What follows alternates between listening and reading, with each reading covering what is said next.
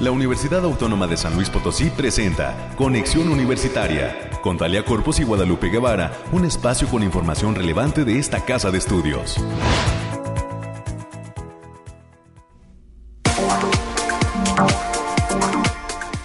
Mañana de viernes 21 de octubre del año 2021. Muy buenos días a todas las personas que se encuentran sintonizando las frecuencias de casa, Radio Universidad a través del 88.5 FM, 1190 AM y también en el 91.9 FM que tiene cobertura en Matehuala y algunos otros municipios del Altiplano Potosino. Soy Talia Corpus, a nombre de todo el equipo de Conexión Universitaria le doy la más cordial de las bienvenidas y le pido que se quede con nosotros hasta las 10 de la mañana porque hay muchos temas por compartir sobre lo que sucede en esta, la universidad pública más importante del estado de San Luis Potosí. Estaremos platicando más adelante con la doctora Beatriz Aguilera Gallegos. Ella es defensora adjunta de promoción y difusión de la Defensoría de los Derechos Universitarios. Hoy nos viene a ofrecer los detalles de un concurso cuya convocatoria se encuentra abierta y que se rige bajo la temática del abuso sexual no es un cuento. Justamente es un certamen de carácter literario, así es que tendremos todos los detalles a las 9.20 de la mañana cuando suceda esta primera conversación. Después del corte de las 9.30, el día de hoy nos acompañará la maestra Perla Cristina Mayorga Colunga, docente de la Facultad de Ciencias Químicas, que nos estará platicando cómo es que esta entidad académica participa en la tercera semana estatal de ciencia y tecnología. Es el tema sobre el cual le presentaremos a usted este segundo bloque de conversación para concluir con uno más en el que estaremos haciendo enlace hasta la Facultad de Estudios Profesionales de la zona huasteca, lo que es nuestro campus Ciudad Valles. Allá eh, se encuentra la chef Yacelín Lisset Cárdenas, es coordinadora de la carrera de técnico superior en gastronomía de nuestro campus Ciudad Valles y el día de hoy nos trae una invitación pues más que pues cómo decirlo, más que deliciosa y acorde a la temporada, ¿no? Lo que es la impartición de un taller de elaboración de pan de muerto que se realizará este fin de semana, el sábado 23 de octubre, en este campus eh, de Ciudad Valles. Así es que Esperemos que a través de internet nos estén escuchando eh, personas que habiten en esta región del estado potosino para que puedan participar del taller de elaboración de pan de muerto. Esto y los temas de costumbre, como lo es eh, las cuestiones climatológicas, las noticias de COVID-19, los temas universitarios con América Reyes, además de las cuestiones de carácter nacional y una pequeña dosis de ciencia para concluir con nuestra emisión.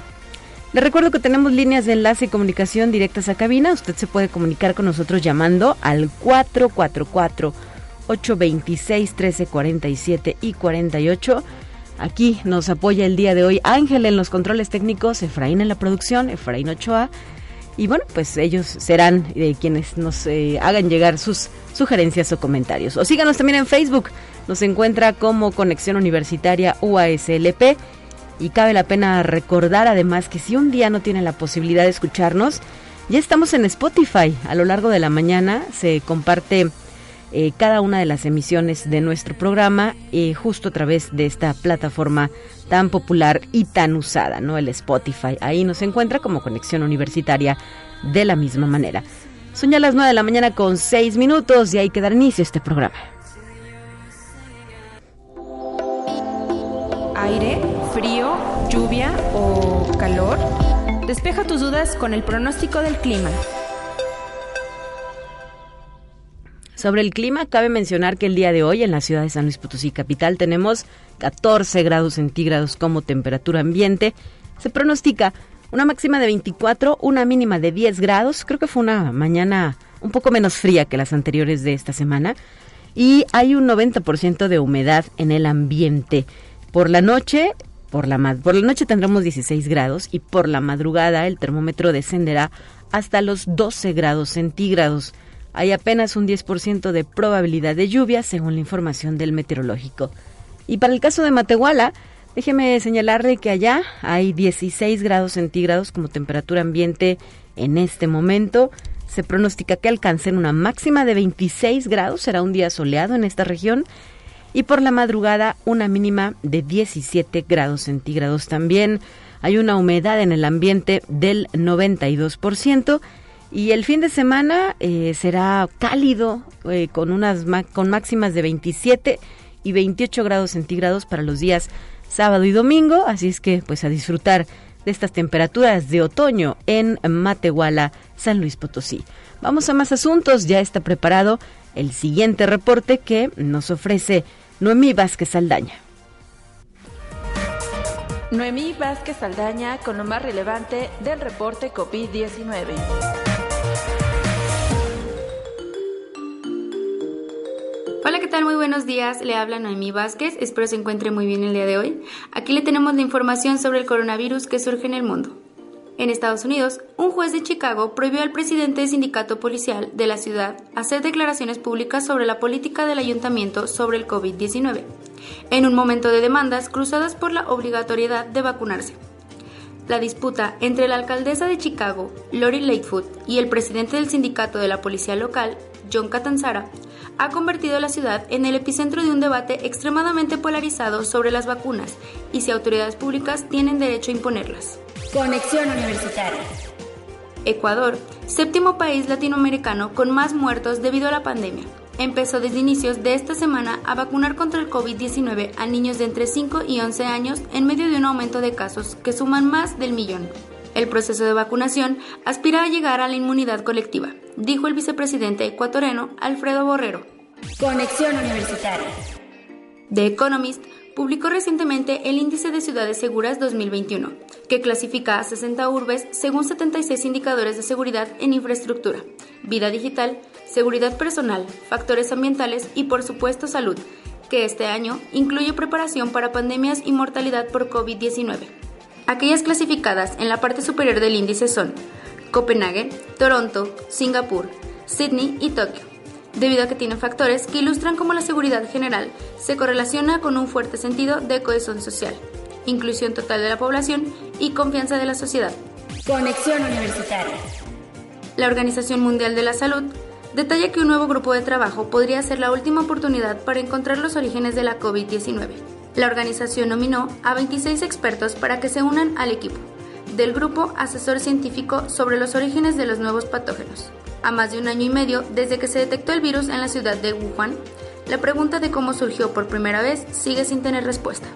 Esto ha sido todo por hoy, gracias por escucharnos, recuerden no dejar de cuidarse y seguir las medidas ante COVID. Hasta pronto.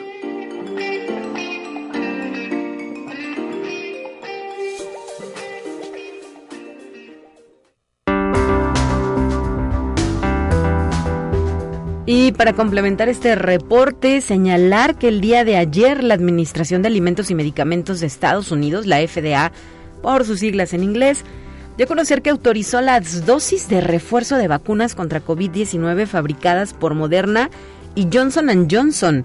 También dijo que cualquiera de las tres vacunas autorizadas podrían usarse como refuerzo con un enfoque de mezcla y de combinación.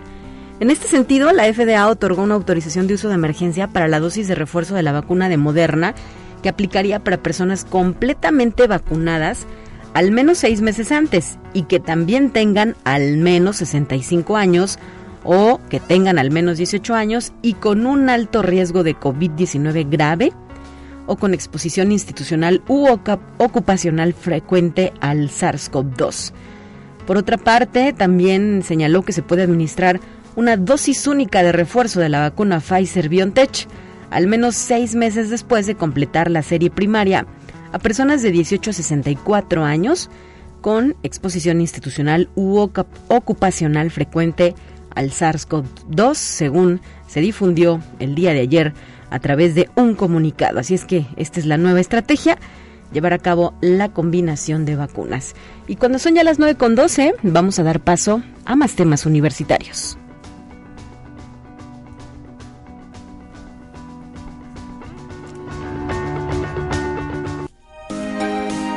Escucha un resumen de Noticias Universitarias.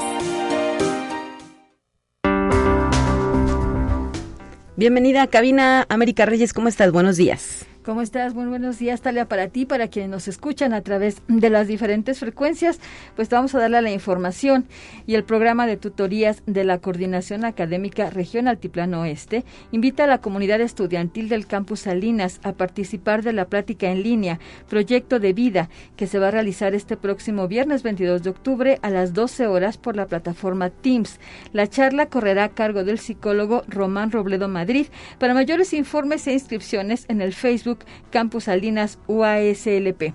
Y la Facultad del Hábitat de esta Casa de Estudios presentará de manera virtual este próximo 28 de octubre a las 8 de la noche el libro Centro Histórico de San Luis Potosí, una lectura de los autores Nadia Samarina y José Antonio Motilla Chávez. Los comentarios correrán a cargo de la doctora María Isabel Monroy Castillo, del maestro José Ángel Robles y de la doctora Cecilia Sabido Sánchez Juárez. La sede será en el edificio de la Lonja y habrá acceso limitado. La transmisión será a través de la cuenta de Facebook de la Facultad del Hábitat de la OASLP. Así es, 28 de octubre, 8 de la noche. Hay que tratar de seguir, ¿verdad?, la transmisión de este libro, que por cierto, eh, nos han eh, comentado, también se encuentra disponible de manera virtual. Así es que a través de eh, las páginas de Facebook de la Facultad del Hábitat habría que solicitar informes respecto a este nuevo libro, El Centro Histórico de San Luis Potosí, una lectura. Y que además eh, se complementa con dibujos de Nadia Samarina. El texto es de José Antonio Motilla Chávez, a quienes les mandamos saludos y felicitaciones por este nuevo lanzamiento, América. Así es, y bueno, y también eh, una excelente respuesta vivió el Foro de Egresados y Empleadores Carao 2021, que organizó la Coordinación Académica Región Altiplano Oeste, y titulada en esta ocasión La multidisciplinaridad de la educación superior en el Altiplano Oeste. Ahí acudieron egresados de la licenciatura en Administración, de Ingeniería Agroindustrial e Ingeniería en Sistemas Computacionales. El rector, el doctor Alejandro Javier Cermeño Guerra, dio inicio a las, actividades de este foro acompañando de manera virtual al doctor Jorge Alfonso Alcalá Jauregui, director de la Coordinación Académica Regional Altiplano Este, lo que conocemos como, como la CARAO. Y el Centro de Investigación en Ciencia, Tecnología y Diseño del Sistema de Bibliotecas de la UASLP llevará a cabo la exposición The George of Life del artista Gaby Ávila, que será inaugurada el día de hoy, jueves 21 de octubre a las 12 horas en sus instalaciones de zona universitaria poniente. O bien pueden seguir la transmisión de la inauguración por el Facebook Live del Sistema de Bibliotecas UASLP. Y también este viernes 22 de octubre, la Facultad de Ciencias Sociales y Humanidades, a través del Cuerpo Académico Interculturalidad y Estudios de Paz, ofrece la conferencia magistral Tú y yo en la gestión de turnos del habla, que ofrece la ponente la doctora María Leonor Orozco Vaca. La cita es a las 13 horas en la plataforma Teams. Para mayores informes, al correo electrónico marco.duran.uaslp.mx. Y también regresan las actividades deportivas, Talia, ya que del 24 y hasta el 30 de octubre, esta casa de estudios será sede del Campeonato Nacional Universitario de Tochito 2021 del Consejo Nacional de Deporte de la Educación AC, por sus siglas CONDE, en coordinación con la Secretaría de Educación Pública y de la Comisión Nacional de Cultura Física y Deporte. Esta, en esta ocasión se contará con la participación de seis equipos en la rama varonil y nueve en la femenil. El evento será en las instalaciones de la Unidad Deportiva Universitaria con una categoría única, arrancando las actividades a partir del 25 de octubre. Así es que pues bienvenidos estos equipos de diferentes universidades del país que se van a hacer presentes, éxito y que gane el mejor, ¿no? Claro, y, como lo, lo venimos este, comentando, también están de regreso las actividades ya presenciales, obviamente con, con todas las medidas sanitarias vigentes y con todo el cuidado del mundo, para que no vayan a pensar que nos estamos así como que todo el mundo, igual las clases, las actividades deportivas, las actividades culturales, poco a poco se están, estamos, volviendo a la normalidad de alguna manera. Así es, con eh, sabemos que la pandemia no ha terminado, sin embargo, dado que hay semáforo verde en San Luis Potosí, podemos ir recuperando actividades académicas, sociales, culturales, deportivas, como es el caso, y tenemos que seguir acatando estas medidas de prevención ante el COVID-19 que todo mundo conoce y ya hemos repetido hasta el cansancio. Con esta garantía, eh, pues podremos continuar con la reactivación de nuestras actividades, América. Así es. Y bueno, el próximo 25 de octubre, ya el lunes, el Centro Cultural Universitario Bicentenario será sede de la Feria del Empleo 2021 con el lema Trabajo hay, dirigido a técnicos y profesionistas. El horario de actividades se dará de las 9 de la mañana a las 5 de la tarde y los esperamos para mayores informes en el Facebook La UASLP. Y también la Facultad de Ciencias Químicas llevará a cabo la edición 34 de la Semana de Ciencias Químicas titulada en esta ocasión Mi compromiso con el medio ambiente. Las actividades se llevarán a cabo, a cabo, a partir del 25 y hasta el 29 de octubre de 2021, arrancando con la conferencia La química en el cambio climático, el problema y la solución, que estará a cargo de Sandra Patricia Gamiño Gutiérrez, postdoctorante con ACID. Pueden seguir la transmisión por YouTube de la Facultad de Ciencias Químicas de la Y también la, la Facultad de Psicología, también hablando de las de las semanas, realizará del 8 al 12 de noviembre de este año la cuadragésima novena edición de la Semana Estudiantil, en esta ocasión con el lema Reconstruyendo desafíos y reflexiones de la psicología y la psicopedagogía en pospandemia. Para mayores informes sobre el programa y sus actividades, en el correo electrónico secretaría.académica arroba psicología.uaslp.mx. ¿Qué más tenemos para cerrar ya, ya, esta participación americana? Ya para cerrar, pues en el Campus Salinas invita al cuarto Congreso Nacional, tercer Congreso Internacional de Agroindustrias, Automatización y Agronegocios, así como el tercer Coloquio Estatal de Administración y Negocios, el reto de la multimodalidad y la transversalidad en la era digital y los tiempos de pandemia. Las actividades serán a partir del 7 y hasta el 10 de diciembre del presente año. Los envíos de trabajos serán hasta el 15 de noviembre de 2021 al correo cn AAA 2021 arroba gmail.com. Perfecto. América, gracias por esta información. Que tengas un excelente día y vuelves mañana a cabina con mi compañera Guadalupe Guevara. Así es, buen día para todos. Hasta la próxima. Te presentamos la entrevista del día. Y esta mañana recibimos en la línea telefónica la presencia de Beatriz Aguilera Gallegos, quien es defensora adjunta de promoción y difusión de la Defensoría de los Derechos Universitarios.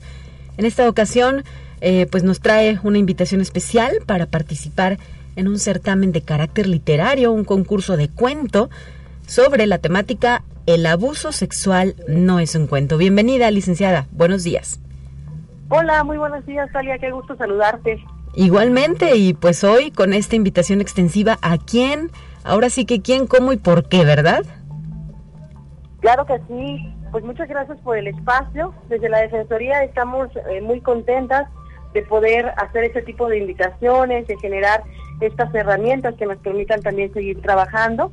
El abuso sexual no es un cuento, como lo hemos llamado, es un concurso, de, valga la redundancia, de cuento, en donde estamos haciendo la invitación a la sociedad en general para que se apunten, escriban un cuento y lo compartan con nosotras.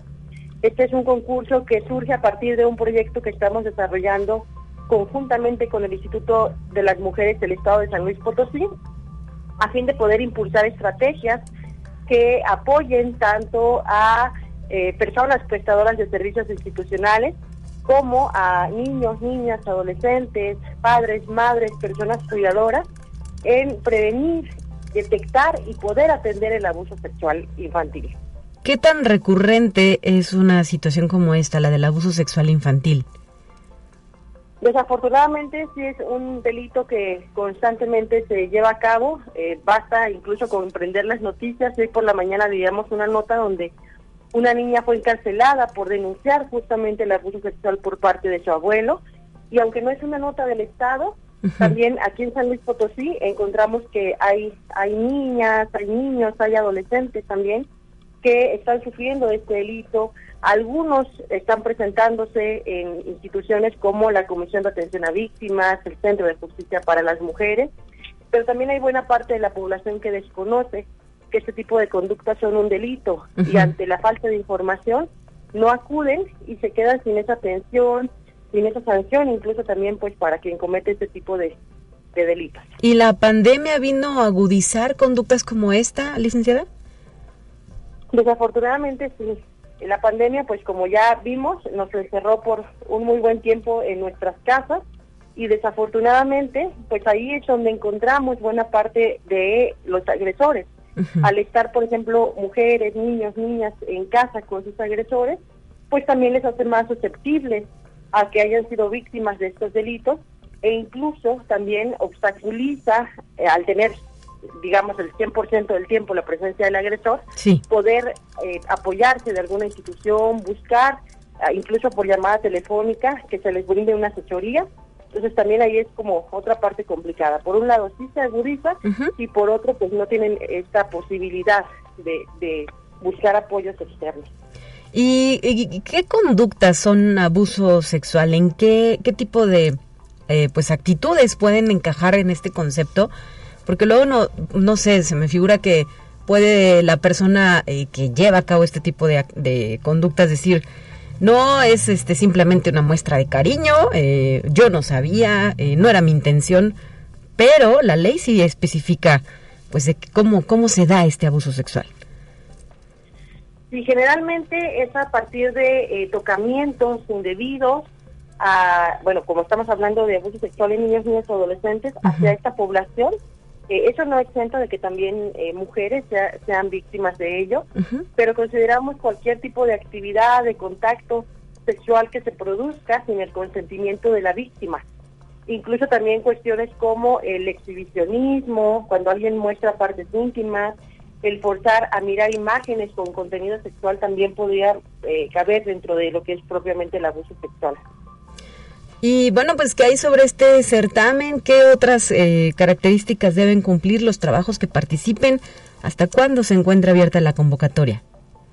Claro que sí, bueno, pues eh, para la población en general se, aperturó esta convocatoria. La temática, pues ya, ya lo dijimos, es prevenir lo que es propiamente la violencia sexual, particularmente el abuso sexual hacia niños, niñas y adolescentes. El cuento, pues, eh, tiene una vigencia, la convocatoria, perdón, hasta el 31 de octubre, es el último día que estaremos recibiendo estas participaciones. La fecha para poder ya dar la lista de, las personas ganadoras es el 16 de noviembre. Y aquí quiero hacer un pequeño paréntesis porque si bien vamos a premiar a los tres primeros lugares, sí. también eh, estamos eh, queriendo armar otras actividades con los cuentos que queden dentro de los 10 primeros lugares, no solamente los tres, para poder eh, armar lo que es un podcast, también a partir del cual podamos pues difundirlo entre la población. E incluso se va a invitar a las personas que sean ganadoras de estos lugares, eh, que, participen grabando el podcast, y si, bueno, no fuera su deseo, también ya nosotros nos encargamos de ello, pero si estamos ampliando el poder difundir estos cuentos no solo los tres primeros, sino los diez primeros. E incluso además nos servirán también como una herramienta para utilizar en talleres que vamos a estar desarrollando con niños, niñas, adolescentes, en, eh, a, través de ese proyecto de LIMES, como lo, refería, y serán pues herramientas que nos permitan también pues llegar con esta población para prevenir este tipo de conductas. Muy bien, bueno, pues ahí está parte de la información sobre esta convocatoria que se mantiene abierta unos días más. Ojalá que haya una copiosa respuesta eh, del público universitario, de nuestros estudiantes, docentes, administrativos, pero también de las y los potosinos, porque este debe ser un tema que nos preocupe y nos ocupe, ¿verdad? Eh, dado que toca pues las fibras más sensibles, nuestras próximas generaciones, los niños y las niñas, adolescentes. Así es, Talia, qué mejor que ir creando pues a niños, niñas libres de cualquier violencia y que el día de mañana sean ciudadanos, ciudadanas conscientes de la responsabilidad que tienen socialmente. Y eh, licenciada Beatriz eh, Aguilera, ¿dónde se encuentra la convocatoria completa con las bases de participación? Claro que sí. La tenemos tanto en el Facebook de la Defensoría, eh, lo pueden encontrar como Defensoría de Derechos Universitarios, UASLP, y también en la página de la UASLP, en el apartado donde está la Defensoría, es www.uaslp.mx, diagonal Defensoría.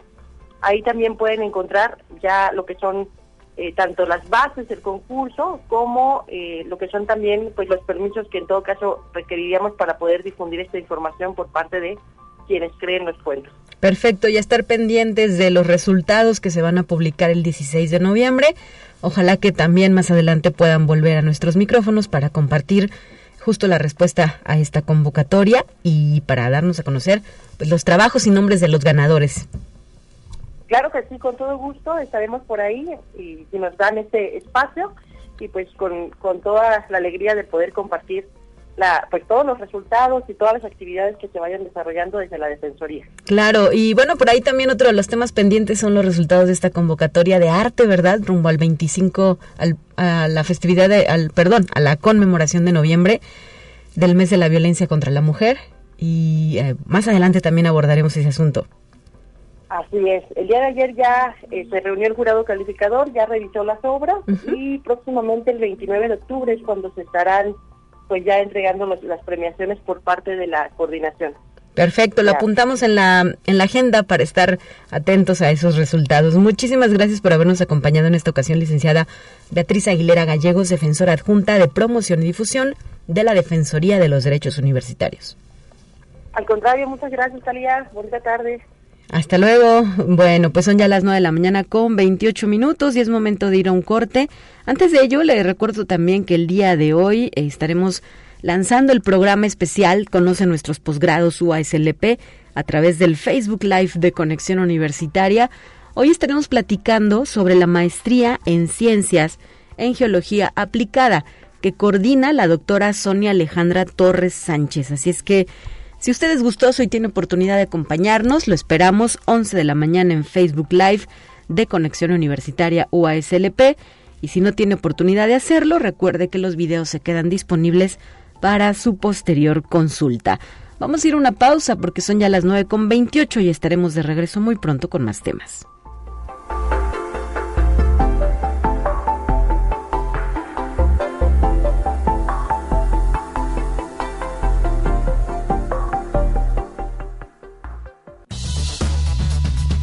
De ir a un corte. Enseguida volvemos.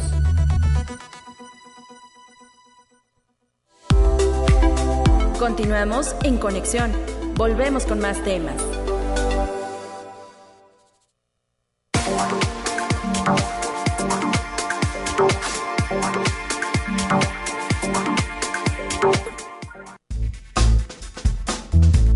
Te presentamos la entrevista del día. Estamos de regreso después del corte el día de hoy para platicar con la maestra Perla Cristina Mayorga Colunga.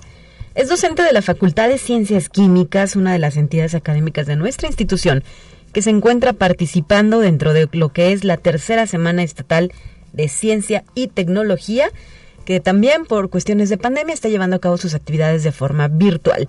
Bienvenida, maestra, muy buenos días. ¿Qué? Muy buenos días, Talia. Muchísimas gracias por el espacio. Y pues hoy la intención es compartir con qué tanto está eh, llevando a cabo esta activa participación la Facultad de Ciencias Químicas. Sabemos que entidades eh, de diferentes como eh, lo es el propio sistema de bibliotecas, la Facultad de Ingeniería también levantaron la mano para participar en esta tercera semana estatal de Ciencia y Tecnología que convoca el COPOSIT.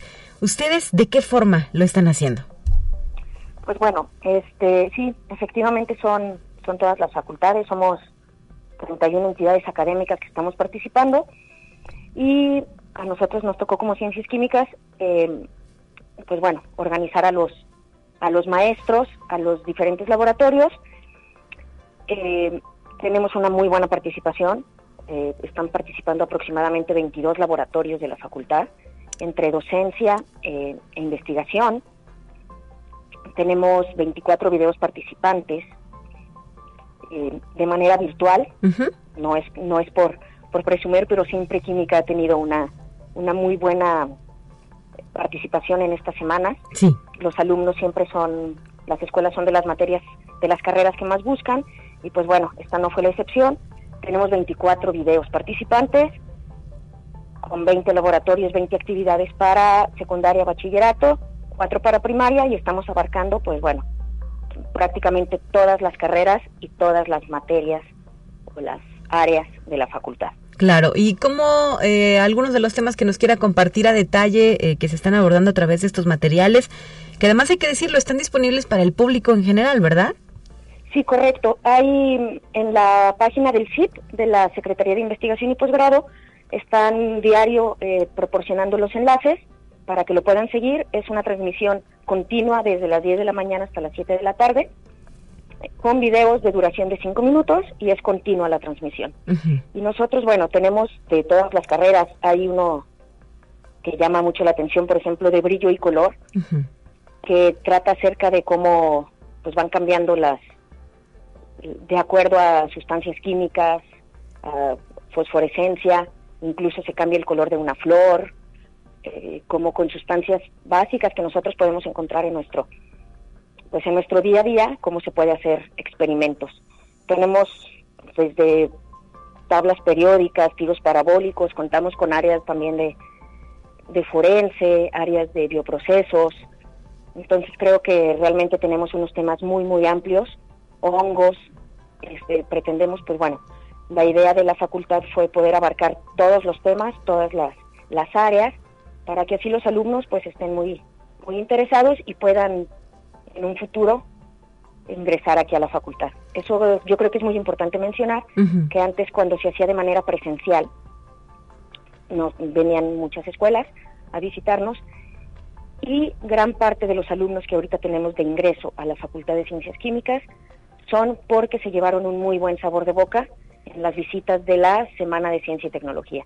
Entonces creo que en eso, el labor de la difusión de la ciencia, estamos cumpliendo con eso. Bien dicen que de la vista nace el amor, ¿no? Y estar en las instalaciones de una universidad cuando eres pequeño, cuando eres un adolescente, impone, hay que decirlo, y te hace aspirar o querer llegar también a ocupar lugares ahí, dentro de esta entidad académica tan prestigiosa como es la Facultad de Ciencias Químicas.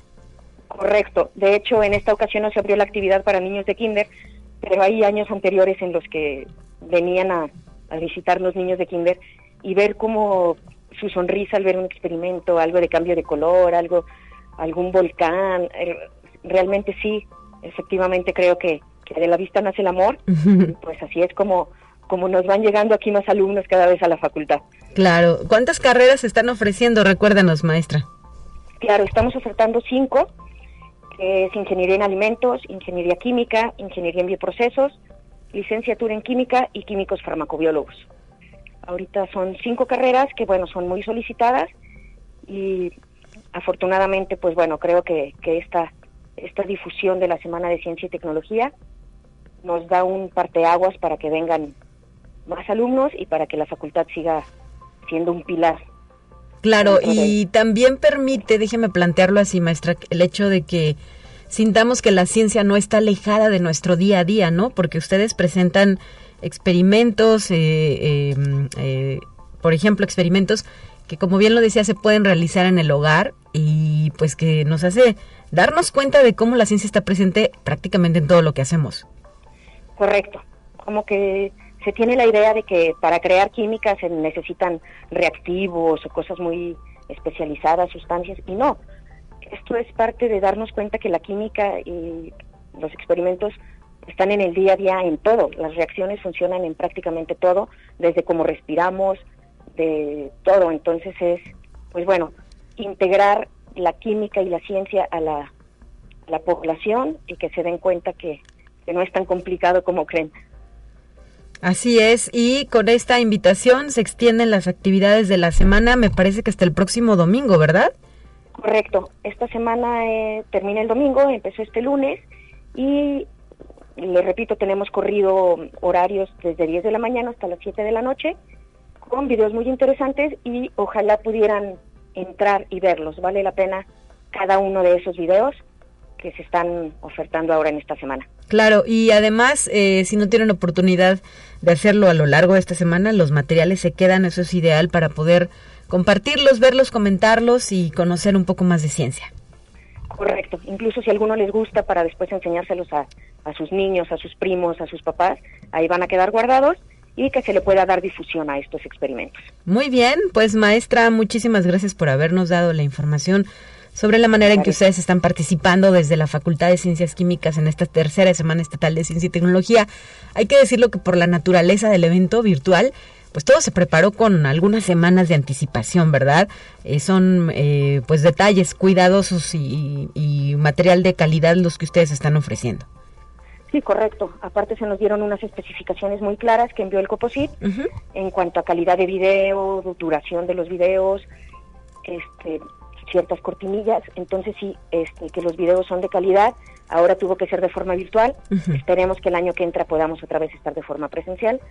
No hay nada como compartir con, con los estudiantes, pero bueno, al menos de forma virtual está teniendo las expectativas y cumpliendo con la calidad necesaria para poder ser un éxito en esta en esta semana. Así es. Gracias por habernos traído la información, maestra Perla Cristina Mayorga, y saludos a toda la comunidad de la Facultad de Ciencias Químicas. Muchísimas gracias por su espacio. Hasta la próxima. Y sí, en esta tercera semana estatal de Ciencia y Tecnología participan, por ejemplo, el propio Museo Laberinto de las Ciencias y las Artes. También el Instituto de Metalurgia de la USLP está participando de forma muy activa. La Universidad Intercultural, entre otras instituciones. Así es que, eh, pues a todos ellos les mandamos muchos saludos y nuestro agradecimiento por hacer y, lograr que la ciencia sea cercana a nuestras eh, jóvenes eh, jóvenes generaciones, ¿verdad? Y futuros estudiantes, por ejemplo, de la UASLP. Son ya las 9 de la mañana con 40 minutos. Antes de continuar, quiero recordarle que el día de hoy, en punto de las 7 de la noche, se llevará a cabo esta actividad llamada Un Café con que el día de hoy tiene como invitado a Emilio Ángel Lome. Él va a charlar sobre la artesanía del cuento a través de su obra titulada Itacate de Cuentos Mexicanos. La cita es hoy jueves 21 de octubre, 7 de la noche, y la transmisión se puede seguir por el Facebook Live de la página Cultura UASLP. Hoy toca este café con Emilia, eh, Emilio Ángel Lome. Y también este día dio inicio la 38 eh, semana de la Facultad del Hábitat, que tienen un sinfín de actividades. Este evento concluye el próximo día 26 de octubre. Hay conferencias, talleres, foros, actividades deportivas, actividades culturales y conferencias. Bueno, muchas actividades que se organizaron desde la propia Consejería de Alumnos de la Facultad del Hábitat, con la participación de sus docentes, de su directora para eh, pues ofrecer este programa alterno a su formación como estudiantes de la Facultad del Hábitat y eh, que además no tiene ningún costo para quienes ahí eh, se encuentran como alumnas y alumnos. Mayor información en la página de Facebook Semana del Hábitat, así la encuentra usted y pues ahí está detallado el programa de actividades. Son muchas, intensas, interesantes y que además pues significan también un reto para los alumnos que participen. 9 con 42, vámonos a la siguiente sección. Ya están listos los temas nacionales.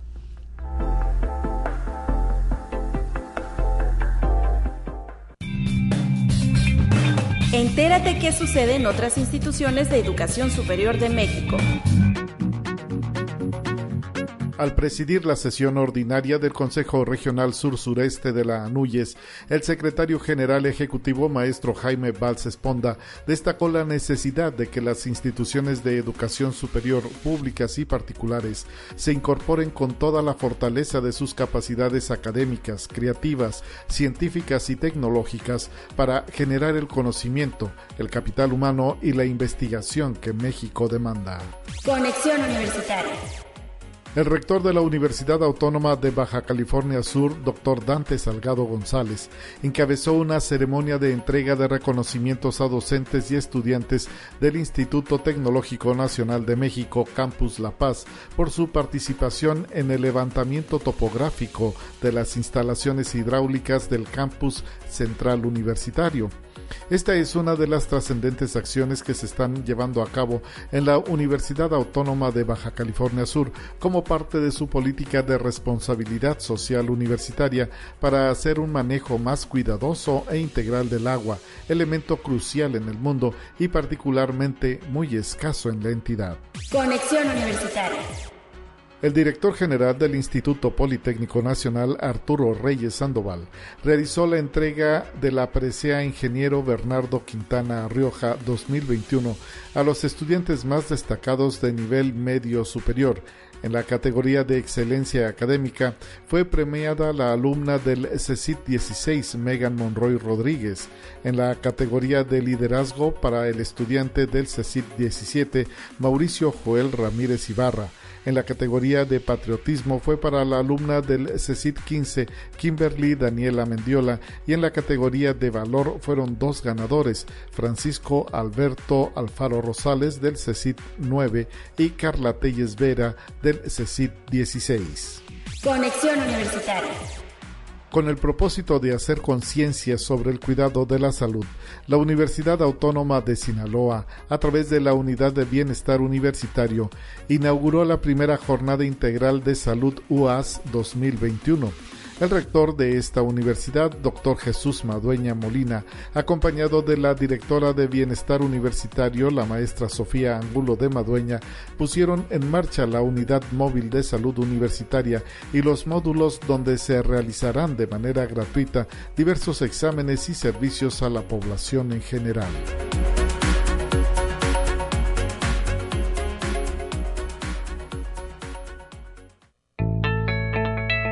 La UNI también es arte y cultura. Hoy nos trasladamos hasta el campus Ciudad Valles, la Facultad de Estudios Profesionales de la zona Huasteca, a través de la línea telefónica. Doy la bienvenida a la chef Yacelín Lizeth Cárdenas, coordinadora de la carrera de Técnico Superior Universitario en Gastronomía de la UASLP. Muy buenos días, bienvenida, chef. Hola, muy buenos días y muchas gracias por la invitación. Es un gusto estar aquí con ustedes.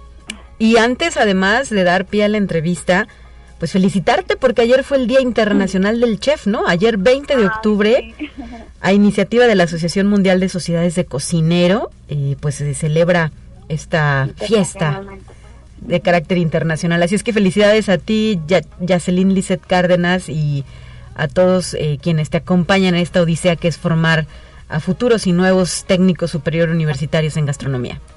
Ay, muchas gracias. Sí, es un honor y es un gusto trabajar en las cocinas y bueno, aunque nosotros no estamos directamente en cocina, sí formamos a las personas que van a, estar ahí, que les, les, ayudamos a desarrollar esas habilidades, esas competencias, ese trabajo en equipo, todo, todo lo que necesitan, esos conocimientos para que puedan llevar platillos, deliciosos platillos a las mesas de los comentarios. Así es. Ya hasta me dio hambre, ¿verdad? Ya es hora. Apenas para estar eh, degustando el desayuno con un buen café o un jugo, algo que nos agrade. ¿Y qué están preparando? Porque viene ya el taller de pan de muerto este fin de semana, lo van a llevar a cabo allá en el campus de Ciudad Valles. Hay que especificarlo para que el público potosino no se emocione, ¿verdad? Porque va a ser allá en Ciudad Valles, donde tienen ustedes su sede. Pues sí, nosotros desde ya un tiempo tenemos las clases presenciales, solo las clases de cocina, las prácticas. Entonces se nos ocurrió que estaría bien que para esta temporada de, de Chantolo acá, de Día de Muertos, pues hiciéramos eh, un curso, un taller pequeño de pan de muerto. Nosotros pensamos que iba a ser un curso muy chiquito, pero hemos tenido mucha respuesta de la gente y pues nos llama mucho la atención que año con año como que el pan de muerto va haciendo, o sea, ya es una tradición, pero va haciendo como más influencia, ¿no? lo, como que es algo muy llamativo, la gente lo gusta mucho, todo, hay memes del pan de muerto, entonces este es un pan que es muy tradicional. Y en este sentido, ¿qué, ¿cómo va a ser la dinámica del taller? Eh, me imagino que por la gran respuesta Quizá ya se terminaron las inscripciones. ¿Qué es lo que han pensado? Sí, bueno, nuestra capacidad ya, está completa. Em, pensamos que si sigue habiendo respuesta, podemos abrir otro. Nuestro plan era hacer diferentes cursos, por ejemplo, ahorita el de pan de muerto, el siguiente fin de semana uno de panificación de conchas, donas, este, otros productos, y después el de rosca de reyes. Muy bien. Eh, actividades, esperemos que se puedan lograr. Claro, y en esta ocasión, eh, ¿qué nos puedes decir sobre lo fácil o difícil que es hacer un buen pan de muerto? Porque sí, ya, quizá, al menos acá en San Luis Capital se habla de que pues desde agosto, septiembre empezaba a comercializarse este producto que más bien es típico de noviembre, ¿no? Sí, es típico de noviembre, pues por las fechas del Día de Muertos, pero como, como te comenté, ya es un pan que es, este, la tradición ya está muy fuerte y es muy, eh, es muy bonito ver como desde, como hay, hay un meme que dice, si vienes, por ejemplo, desde en, en noviembre, yo te espero desde octubre, algo así. Entonces, pues el pan es, es muy solicitado. y pues en cuanto a la realización del pan, es un pan típico como cualquier otro, o sea, me refiero a que lleva los mismos ingredientes, huevos, levadura, es un pan que se leuda, que se eleva, tiene que esponjar, este lleva un poco de leche en algunos casos, este esencias. que lleva esencia de azar, puede llevar esencia de azar, puede llevar de vainilla, sí, em, lleva mantequilla, sal, azúcar, harina, lo convencional del, pan de muerto, vamos. y pues, eh, por ejemplo, en el caso de la esencia de azar, que no a todos les, gusta, pues realmente es un el, el motivo por el que por el que lleva esta esencia, pues es para recordar a los fieles difuntos. Eh, recordemos que el pan tiene diferentes características que nos van a hacer recordar ciertas cosas. Por ejemplo, arriba lleva unas bolitas que simulan los huesos. Lleva dos o tres. sí, como unos topecitos, ¿no? Ajá, sí, como van a ser como unos, como topes, exactamente. Y en medio lleva una bola más grande que esta va a simular el cráneo. Ok. El, cráneo del difunto. Ese es el significado de nuestro pan de muerto, porque a cómo no lo comemos, pero luego no sabemos lo que lo que implica. Exactamente. Y pues bueno, la tradición eh, se suma del mestizaje de Europa y de, y de Mesoamérica. Antes se hacía un pan que era con semillas, que me parece, si no mal recuerdo, de amaranto y de chía. Y de ahí, pues bueno, se fue cambiando hasta el que conocemos actualmente, que es de harina de trigo. Y pues ya, este, otras cosas que les puedo mencionar, pues por ejemplo, eh, en este 2021, 2020 también, yo vi mucho esta tendencia de cubrirlo de negro totalmente, no sé si lo han... Ah, no, no había visto eso, como de carbón activado, ¿qué onda? Ajá, no, no, no es carbón activado, es más bien, eh, lo cubren completamente con azúcar y con ceniza de la hoja del tamal, se llama totomoxle. Esta hoja la, la ponemos bien, bien a dorar, a que se queme y se licúa con un poco de azúcar. Se pasa por el colador y se sacan las cenizas, se agrega colorante negro y entonces el pan queda cubierto totalmente de negro. ¿Y e incide en el sabor, me imagino un poco? Sí, un poco. El pan, vas a ver, este solo se cubre, ya que está una vez cocido. Eh, se agrega esta mezcla que te comenté, pero sí incide un poco, pues ya que te comes la, que le das la mordida al pan, pues sí se siente un poco como ahumado. Ese va a ser. El ok, el sabor, ¿verdad? Que se va a llevar, ajá. Y, pues, pues... bueno, de rellenos ya sabe, puede ser lo que gusten. Actualmente le ponen queso crema, cajeta, camote, diferentes rellenos. Sí, de todo. Hemos visto cada, cada cosa, ¿verdad? Fruta, crema chantilly, Incluso, pues quienes lo gustan con cosas saladas, frijoles, mole. Con frijoles. sí, he visto muchas. Las conchas, por ejemplo, ya es, en, por aquellos rumbos de Veracruz, es, un, es una comida cotidiana, en las conchas con frijoles. Y pues bueno, yo creo que también han de utilizar el pan de muerto para eso. bueno, pues ahí está la opción que nos ofrece la Facultad de Estudios Profesionales de la Zona Huasteca este fin de semana. ¿A lo largo de cuántas horas se llevará a cabo el taller? Vamos a tener dos grupos. el primer grupo va a ser en la mañana, son cuatro horas y en la tarde, de, como a las tres de la tarde, también otras cuatro horas. ¿Y los participantes se llevarán su pan de muerto a casa? Claro, sí, sí. Ellos lo van a preparar, no va a ser una demostración. Les vamos a poner los ingredientes, van a tener la receta y vamos a estar ayudándoles a que lo preparen y a que salga correctamente, muy esponjosito. Híjole, qué rico, se antoja estar ahí, lástima que estamos muy lejos y ya no hay lugar, pero hay que estar atentos a las invitaciones que ustedes nos lancen a través de redes sociales. Organizaremos algún otro para que se vengan también ustedes. Así es, eh, recuérdanos, eh, chef eh, Yacelín Lisette Cárdenas, ¿cuáles son sus, formas de comunicación por la vía virtual con el público, inclusive con quienes aspiren a formarse dentro de esta carrera? porque en enero inician las inscripciones de nueva cuenta, ¿verdad? Exactamente. Pues bueno, tenemos muchas formas de comunicarnos. Tenemos el Facebook. ¿Cómo los eh, encontramos? TSUG, TSU Gastronomía, eh, FEPZH, UASLP. Está largo, pero si se encuentra. Tenemos Instagram, que es el mismo nombre. tenemos el número de contacto ahí en la coordinación de la carrera, que es el 481 12348, extensión 130 pues ahí estamos las carreras de turismo y gastronomía.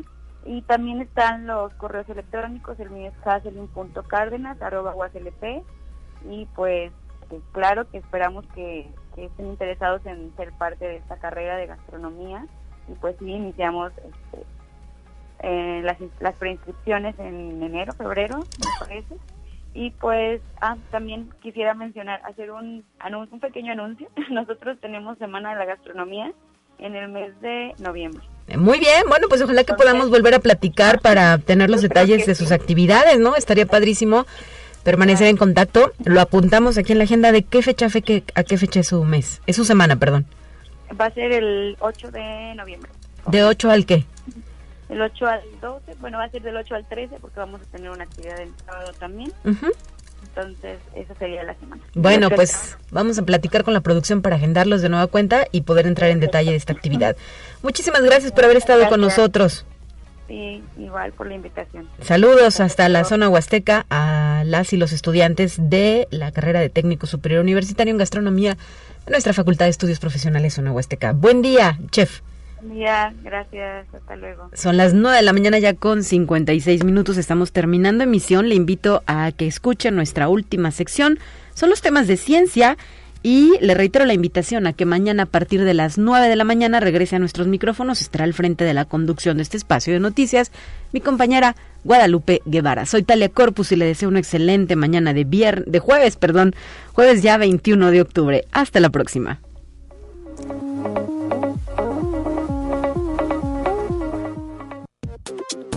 Así avanza la ciencia en el mundo. Descubre investigaciones y hallazgos que hoy son noticia.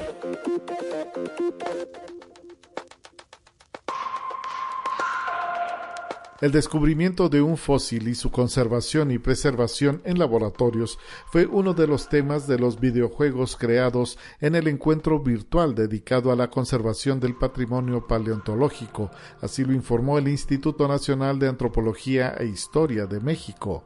El INA indicó que junto con el Laboratorio de Juegos del Centro de Cultura Digital de la Ciudad de México llevaron a cabo por tercera ocasión la Mini Game World Jam sobre patrimonio paleontológico. Conexión Universitaria.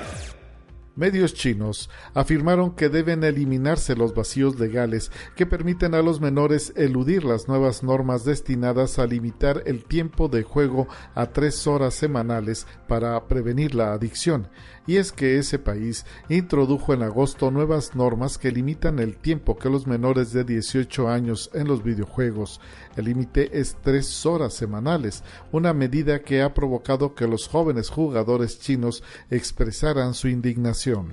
Conexión Universitaria un nuevo sensor de glucosa o dispositivo portátil para medir el azúcar en sangre en diabéticos es considerado el sistema de monitorización menos intrusivo y fue presentado por investigadores del campo University Park de la Universidad Penn State en Estados Unidos.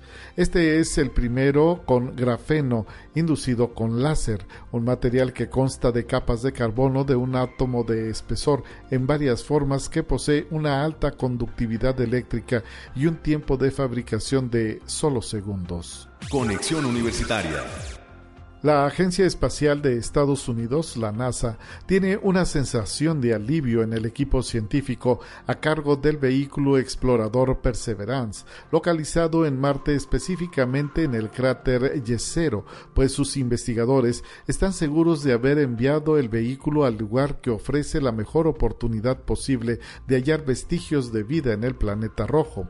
Percy, como llaman cariñosamente al robot, ha estado tomando miles de fotografías de los alrededores.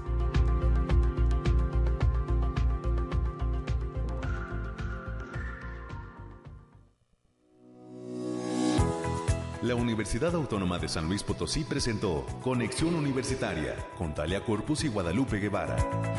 Sintoniza de lunes a viernes de 9 a 10 horas en Radio Universidad 88.5 FM y 1190 AM en San Luis Potosí. En el 91.9 FM con cobertura en el Altiplano Potosino.